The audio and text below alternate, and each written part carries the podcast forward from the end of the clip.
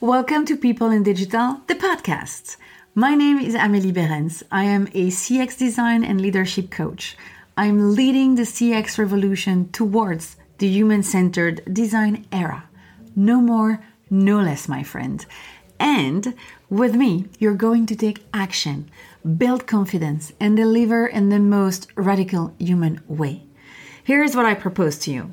Every week, you'll discover a new episode focusing on a mix of big picture thinking and step by step actions to follow through discussions with experts who are passionate about people or the digital industry or both.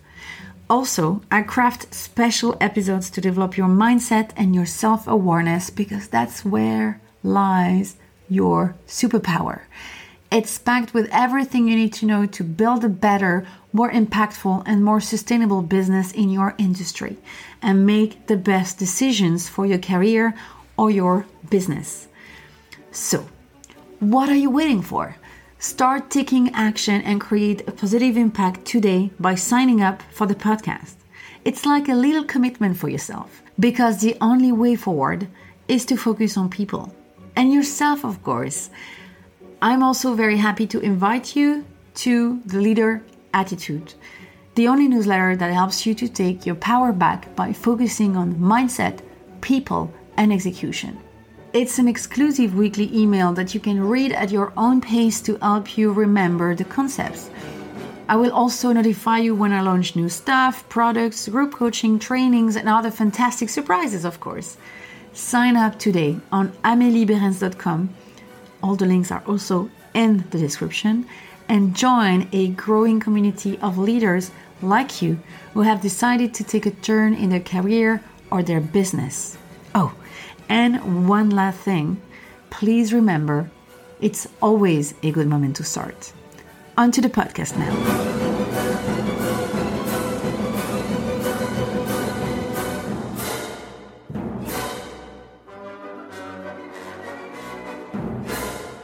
The difference between successful people and very successful people is that very successful people say no to almost everything. That's a quote from Warren Buffett. We've all been there. Somebody, a colleague, a boss, a buddy asks us to help them with something. In our head, the answer is clear. The first thing that comes to mind is no. But actually, for some reason, uh, yes comes out of your mouth. And now we've got an unplanned task jamming up our calendar, which we don't really have the ability to complete or just don't want to. We just signed a virtual pact against our own will. Basically, we just trapped ourselves. I've been there so many times. I was a people pleaser. I wanted people to like me and I had ambition. All in that, it was the perfect cocktail for exhaustion. I didn't know this back then, but I learned it the hard way. Because, spoiler alert, if you recognize yourself in this story, I guarantee exhaustion will be the end result. So why am I talking about saying no if this has been my reality? Because I changed. The moment I reached pure exhaustion, I realized I needed to respect myself more. To cut a long story short, it wasn't an easy road as it takes courage and energy to say no especially when you're a people pleaser. But step by step, I changed. Today I'm good with saying no because I have techniques, tips and tricks to help me. The people who worked with me already know this. My friends also come to me and ask for advice on how to say no. A few months ago, someone told me I was so good at saying no because when you say no, it doesn't feel like you're saying no. I laugh because that's my exact technique. I'll explain all of that in a moment, but first I want to make sure you know something. Why is saying no so important? First, there is a belief that saying no at work, for example, will make you look like you're not a doer, not a go getter. In short, saying no to your boss isn't really perceived as a strength, but more as a challenge. While actually, saying no isn't a way to defy people, but a chance to engage in the process of discussion. We'll see in a minute how attitude plays a real role in this. Also, saying no is how you set your boundaries as a person. You draw the limits and open the doors for opportunities that will raise respect and learning. You're responsible for these boundaries. to create and maintain them. There are many tools for that, but your integrity is stronger with the use of no. Then, no is a clarification, and being clear is kind. Clarity is key in collaboration. Finally, a no is an opposition. It's a way to be loud about your point of view, to introduce a different opinion, to create disruption. Your opinion, your expertise has worth. You're in certain jobs because you can bring value to the business. Speaking up and bringing ideas to the table is actually expected from you. It's a very small word, yet so powerful, right? So my advice here is to be selfish. That's the big word, right? It's not yet accepted that it's a good thing to be selfish, but actually put your needs first over those of the person asking you for a favor. If you prioritize that person's need over your own, you'll find your own productivity will suffer and resentment will mount, which is not what you're looking for because your work is not a short run. It's a marathon. So now let's see together when should we say no? The short answer is whenever you feel like it. Even though it's true, I know it's not a satisfying answer for everybody, but saying no is an absolute right I know, I know. Companies are not democracies, but work is all about collaboration. It's in their own best interest to be able to hear a no. But it's also your responsibility to clearly state that no. And now the question is, how can we say no? First thing you need to know, it's all about your attitude. Here are some of my tips. Okay, the first one. You want to say no, but it's hard because it's your boss or somebody with influence, so you don't feel like you can say it to their face. I feel you. It takes courage and we're not always up to it. But there is one thing to keep in mind. You don't owe them an answer right away. If by default your answer is yes, so here is a life changing tip. No matter what the question is, always answer something like, sounds interesting, but I'm busy with something right now. Can you provide me with more information by email so I can take a look and come back to you as soon as possible? Okay? This way, you don't have to say yes or no right away. And you can answer by email, which allows you to think through the process.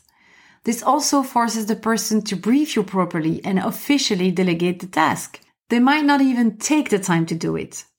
But if they do, you can see whether or not and when it's feasible. The second one, when you say no, always propose an alternative so you bring some positivity in the discussion and erase any doubts that might exist about your lack of goodwill. With this alternative, you're already helping the person. This is an opportunity to bring your creativity and your problem solving skills on the table. At the end of the day, you'll have helped that person and they'll be grateful. But you said no. Third one, don't give any justification. A no is a no. That's your call. You're a manager. You have responsibilities including planning, delivery, and the quality of your work. You have responsibilities. If you can't take additional tasks because it will impact your current projects, that's your responsibility to take. You don't have to find excuses to manage these responsibilities. Of course, it will happen that the person who asks for your help, most probably your boss, will ask why you can't help. And that's okay. Just don't be defensive. 99% of the time, that person just wants to understand the situation so they can help. Number four, be committed. We talked about the responsibilities, right? This works for your coworkers and bosses as well. Something I've seen a lot is that you say yes one time and, and you get all the requests in future. Sometimes you do have the time and the will to take on additional work, but you don't want to be overwhelmed. My solution is simple. Ask about what to prioritize. For example, I would say, I'm happy to do X, Y, and Z. However, I would need three weeks rather than two to do a good job. How would you like me to prioritize these tasks? Now it's on them to actually choose what's important, and you've just set boundaries in a very constructive way. Number five, you might find yourself in a situation where you can't say no. For example, a colleague is sick and you have to take over or the company is in a very complicated situation and, and needs your support. You're bound to face some kind of request that will require you to stretch yourself. It happens a lot. Actually, you're thinking about that kind of situation since I started this podcast. To that, I say, being flexible is important in business and can also prove your reliability. But the problem is, it was supposed to be a no at the beginning and you don't feel good about the situation. It's a stretch, remember? My advice here is to explain that it's a stretch for you.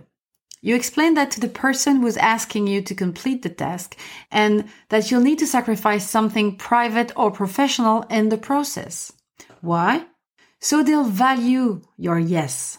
It's a yes with clear boundaries, and that's just as important as a clear no. And finally, I would recommend you to be firm. If someone can't accept your no, then you know the person is probably not respecting you. Stand firm and don't feel compelled to give in just because that person is uncomfortable. Don't forget you're not alone and you can always report or escalate if a situation becomes really distressing. Collaboration is not supposed to hurt. No, it's not. But I'm not leaving you with just tips on attitude. I'm just going to share with you now the five sentences I use the most when saying no. You can find more in an article packed with all the advice from this podcast. Just head to the link in the description. Number one, I appreciate you asking me for help, but I'm stretched too thinly right now, so, so I won't be able to devote enough time for the help to be of any quality for you. Two, no thank you, but it sounds interesting. Maybe next time. Three, thank you so much for thinking of me, but I can't. Four, unfortunately, I have another commitment right now, but I'm rooting for your success. Five, I'm not taking on anything else right now, but this resource may be useful for you though insert the link, and then say, best of luck. And don't forget to add an alternative sentence if it's relevant. Voila. It takes practice, but as usual, let me remind you that it's always a good time to make a start. I hope you find these tips useful and can use them in your team or company. If you need a recap, find the full article on my website, ameliebeerens.com. The link is in the description or you can contact me by email or messages on LinkedIn, Facebook, Instagram, and Twitter. I'm easy to find thanks to my name, Amélie Beerens. Amélie, like the movie, and I spell my name B-E-E-R-E-N-S. Also there, if you're determined to improve your digital revolution, you'll be able to sign up for my digital letters, my weekly rendezvous for CX Minds. Don't forget to subscribe to this podcast before you go.